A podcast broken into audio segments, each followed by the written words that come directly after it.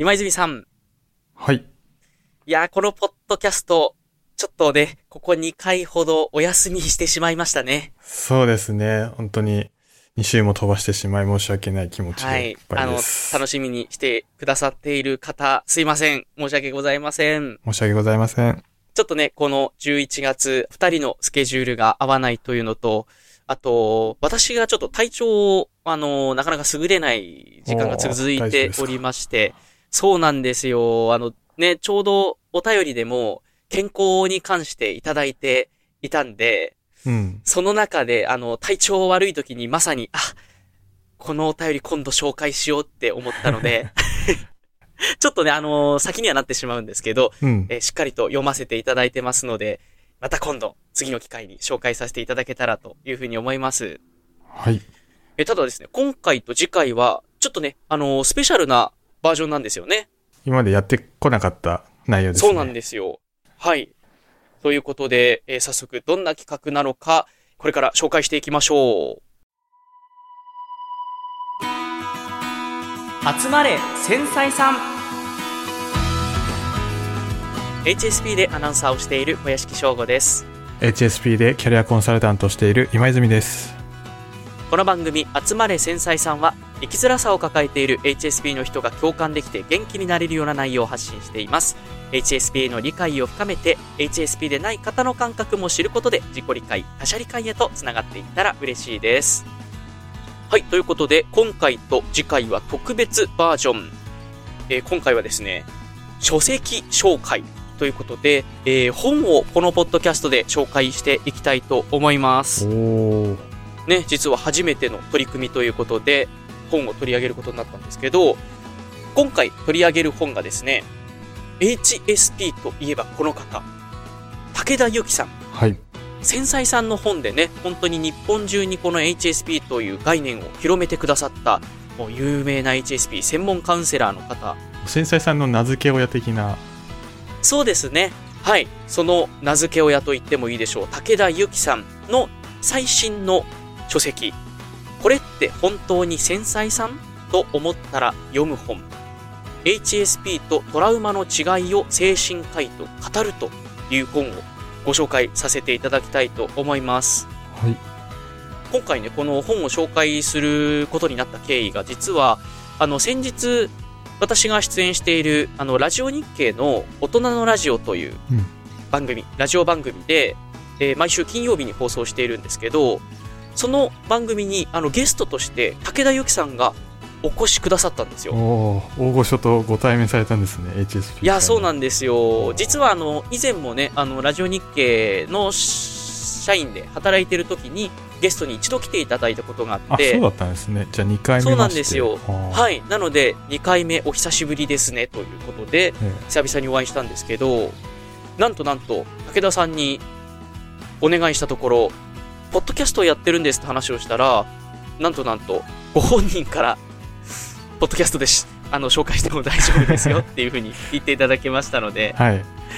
ぜひぜひ今回と次回は、武田さんの最新の書籍をね、えー読んでの感想、内容なんかもね、ざっくりとご紹介できたらというふうに思います。はい。この本のね、どういう内容なのかっていうのを簡単にご紹介できたらというふうに思うんですけど、この本はですね、えー HSP の専門カウンセラー、武田由紀さんと精神科医をされている名越康文さんのお二人が対談を、えーしたものを文章にした形式の本になっております。まあ、なので、あのー対談形式ということで、お互いにね、こう喋ってる感じがして、すごく全体的に読みやすいんですよね。うん、そうですね。会話形式なので、すごい読みやすかったですね。そうなんですよ。で、内容も入ってきやすいですし、まあ、あとは、お二人とも HSP ということで、あの、本当に、こう、繊細な感じだったりとか、まあ、あと、温かい、こう、人間性、感情っていうのが、すごくストレートに伝わってくる本だなという印象を持ちました。うん。で、えー全体のこの本書のテーマが HSP とトラウマということで、まあ、HSP とトラウマが関連性があるのかないのか、えまた HSP とトラウマはどの辺が違うのか？というのをいろいろとこう考察しながら、お互いに、えー、名越さん、武田さんで意見とか、まあ、あとはその精神科医の視点から見た分析っていうのをいろいろな対談形式で書かれております。うん、で、このね、本を、そもそもなんでこの今回トラウマで書くことになったのかって私気になったので、先日あのゲストでお越しくださった時に武田さんに聞いてみたんですよ。はい。そしたらですね、HSP っていうのが広まったことで、あ、自分は HSP だなっていうのが分かって、ちょっとこう、まあ、すっきりしたとか、自分のことがちょっとわかるようになったっていう方はいっぱいいらっしゃるんだけど、ただ、それでもやっぱり生きづらいんだよね、とか、うん、悩みはなかなかそれでは解消されないんだよね、という、そういうご相談が武田さんの方にたくさん来たそうなんですよ。で、その悩みっていうのが、実は HSP だからというよりも、その裏側にトラウマだったからっていうのが隠されている可能性がある。そういうパターンがね、結構多いそうなんですよ。なので今回、この本では HSP とトラウマをテーマに書きたいということで、えそういった本になっております。うん、で、まあトラウマっていうと、ね、あの、一般的にも結構言葉としては、まあ割と聞いたことがあって、なんとなくこうイメージが湧くものですけど、今泉さんも聞いたことありますか？やっぱり、トラウマは。聞いたことあるんですが、なんか自分の中で、なんかトラウマあるかなと思ったら、ちょっとなかったので、うん、うん、うん、そういうのがまあ自分の中にはなかったんですけど、まあこの HSP とトラウマがどう違うのかっていうのはすごい興味深く読み進めることができましたね。うん。そうですよね。こうトラウマっていうと、まあ一般的になんか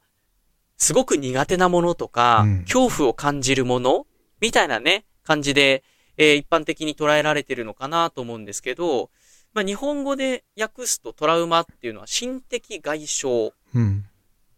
というふうにね、訳される。まあ、心の傷なんていうふうにも言われたりするんですけど、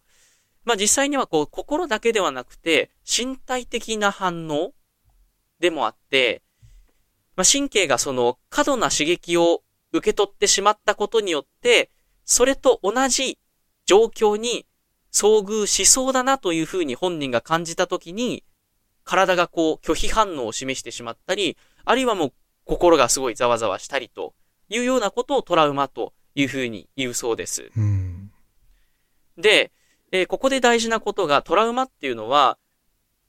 ある場面に遭遇したとき、全員同じようにトラウマになるわけではなくて、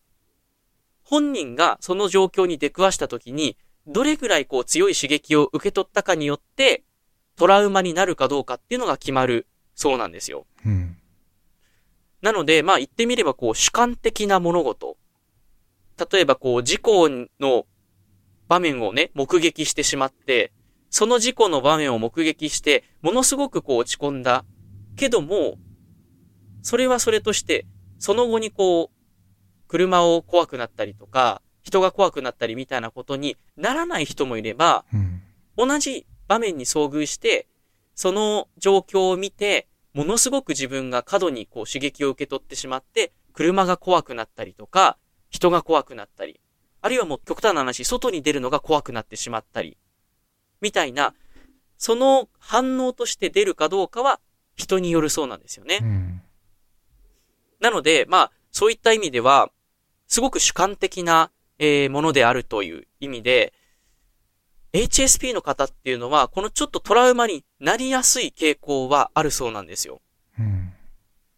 というのも、HSP の人ってやっぱりその神経がね、過敏で、すごく物事を大きく感じやすいという特徴があるじゃないですか。はい。なので、同じ出来事に遭遇した時に、HSP でない方よりも強くその出来事をショックとして心で感じてしまったり、体がそのように強く受け取ってしまう傾向があるんですよね。うん、なので、同じ出来事に遭遇した時に、HSP の人と HSP じゃない人だと、HSP の人の方がトラウマになりやすいというふうに言えるというふうにこの本書でも書かれていました。うん、ただ、逆の考えだと、HSP だから必ずトラウマになるわけでもないというふうに言えるそうです。はい。それに逆に言うと、HSP じゃないからといって、絶対トラウマにならないわけでもない。なので、そういった意味でこう、HSP とトラウマっていうのは、関連性はあるんだけども、決して同じものではない、共通のものではないという、その HSP とトラウマというのを分けて考える必要がありますよっていうのがこの本で述べられていた最もこう伝えたいメッセージなのかなというふうに思いました。うん。で、じゃあ何その HSP とトラウマは具体的にどこがどう違うのっていう話をさらにこう深掘りすると、HSP っていうのは今までも言った通り、あくまで病気ではないですよね。うん。あくまでその人の気質、特徴、特性。なので、まあ例えばこう物事を深く感じ取るとか、感情がこう大きく揺れ動きやすいとか、そういった部分が HSP の特徴であって、これは病気ではないですよね。でも、トラウマというと、その出来事に遭遇した時に耐え難い恐怖、足がすくんでしまうとか、心臓が激しく、動悸が激しくなるとか、その日常生活に支障をきたすようなぐらい、それぐらい辛い状況になると、それは HSP ではなくてトラウマという風に、ある種だからもう病気の方に分類されるんですよね。まあそういった意味で、えー HSP は病気じゃない。トラウマは病気として扱われる。そういう違いがあるそうです。なので、HSP 自体は別に治す必要もないし、治るものでもない先天的なものなんですけど、トラウマとなると、これは病気の分類に入るので、そのためのカウンセリングなり治療をする必要がありますよということだそうです。うん。で、まあ一番大きなこの HSP とトラウマの両者の違いという部分では、不安の強さ、これがポイントだそうです。まあ言ってみれば、深く感じ取る、細かく感じ取る、深く考える。これは別に HSP のただの特徴なので、トラウマではないんですけど、やっぱりそこに過度な緊張とかパニックになるといった症状、こういうもう耐え難い不安が現れたら、それはトラウマ。まあよくこう見分けるポイントとしては、頭ではこうした方がいいのになかなか体がそう動いてくれない。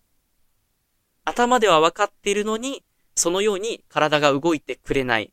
こういう状況になったら、それはトラウマに分類されますよということだそうです。うん。じゃあ今ので言うと、まあ、自分は急に大きい音が鳴るのが結構あ、苦手というかびっくりするんですけど、うん。まあもうどうしようもないってことではないんですよ。だからここで言うと、まあトラウマじゃなくて、まあ HSP の気質に入るってことですよね。そう、そういうことですね、うんまさに。その、大きく感じ取ってしまうって、それはもう HSP の特性だから、うん。まあ、ある種こう生まれつきのね、ものになるんですけど、もし仮にそれが、例えばもう夜も音がするのが怖くて眠れないとか、うん。あとは音がした瞬間に、もう何も頭の中真っ白になってしまって、汗びっしょりかいてしまう、みたいなことになると、それはトラウマというふうにね、分類される。そういう違いになるのかなというふうに思いますね。うん。今のね、今泉さんのお話聞いてると、あくまでこう、トラウマの範疇ではなく、HSP の、ただのこう、気質の延長線なのかなという感じがしましたね。そうですね。全然、もうダメだっていう感じではないですし、うんその音にもどんどん慣れていくので、最初はうるさいなと思ってても、ははい、適応できるので、そうですね。トラウマではないのかなと思いましたね。そうですよね。で、まあ、ね、トラウマとなると、だから、本当にもう辛い症状、もう、生きていくのも辛いような、そういう、えー自分にとって、耐え難い恐怖を感じる対象になるわけなんですけど、ただこの本で書かれていて、なるほどなと思ったのが、トラウマだから治さないと、と思って扱うものでもないというふうに書かれていたのが、うんはーというふうにすごく納得したというか自分の中で意外でしたね。うん。どうしてもね、トラウマっていうとやっぱ良くないもの直さないと、乗り越えないと、みたいな風な認識が私の中であったんですけど、そうではなくて、この本の中でトラウマっていうのは、過去に遭遇した危険に対して、敏感に構えるということであるので、これはある種動物としてはすごく自然な反応ということなんですね。うん。ある種こう、生きていく上で、危険を察知して、それを事前に備えるという、まさしくだから人間である以前にこう動物として生きていく上で危険を回避するという、そのためのこう、回避行動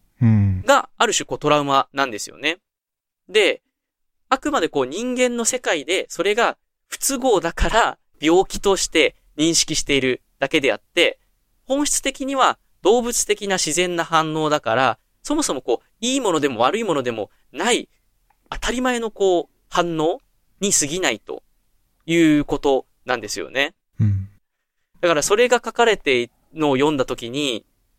ああ、なるほどなと。実は私もあの、これ次回ちょっとね、お話できたらと思うんですけど、うん、自分の中で乗り越えられたトラウマと、今現在も、まあ、向き合っている、継続しているトラウマっていうのが、それぞれあって、なんか今までこう、どうにかして乗り越えないとっていうふうにすごい考えてたんですけど、あ、別にこれって人間として、というかまあ動物としてトラウマってあるのは普通のことであって、うん、何もその、いいものでも悪いものでもないし、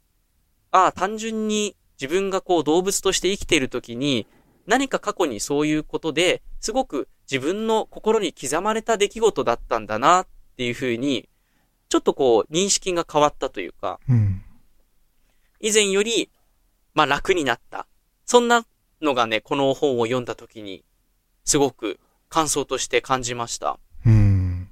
ちょっと、小屋敷くんのトラウマの話も気になりますね。そうですね。ちょっと、あのー、今回だけではね、時間的にお伝えしきれないので、また、あの、次回、まあ、この本を読んで、自分たちのね、感想なんかも今泉さんといろいろお話できたらなというふうに思います。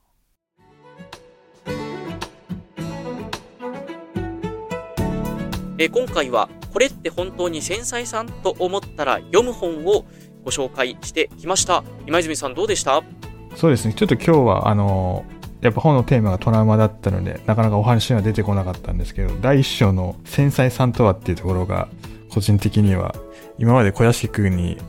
学んだことから教わったことがこの一章にギュッと詰まってて、改めて復習にもなったので、HSP を振り返るにもすごい良かったかなと思いました。まあそうですね、この本を読むだけでもね、HSP のおさらいにもなりますから、ぜひ皆さんもね、手に取って読んでいただけたらというふうに思います。まあもちろんこうトラウマの心当たりがね、ある方が、えー、読むとよりこうしっくりくる部分もあると思いますし、逆にこれを読んでもある種こう、ピンとこないというか、あ、そんな大変なんだというふうに思った方は、逆の言い方をすると、トラウマではないというふうにね、今回判断することもできるのかなというふうに思いますので、今泉さんはね、なんかそういう感じでしたもんね。そうですね。うん、なのでまあ、そういった意味で、こう、トラウマなのか HSP なのかみたいな違いを知るという意味でも、ぜひこの本読んでいただけたらなというふうに思います。え次回はこの本を読んだ上での感想、そしてね、えー、私たちのエピソードなんかもお話できたらというふうに思います。えー、そしてこの番組、集まれ繊細さんでは、X で感想、メッセージを募集しています。ハッシュタグ、繊細ポットをつけて、ポスト、えー、つぶやいてください。繊細は漢字、ポットはカタカナです。はい。また番組概要欄にメッセージフォームの URL を記載しております。こちらからですと匿名でご投稿できますので、ぜひこちらもご活用ください。はい。今いただいているお便り、ちょっとね、先にはなってしまうんですけど、ご紹介したいと思いますので、送ってくださった方は、もうちょっとの間、お待ちいただけたらというふうに思います。はい。ここまでのお相手は、HSP でアナウンサーをしている小屋敷翔吾と、HSP でキャリアコンサルタントをしている今泉でした。またここでお会いしましょう。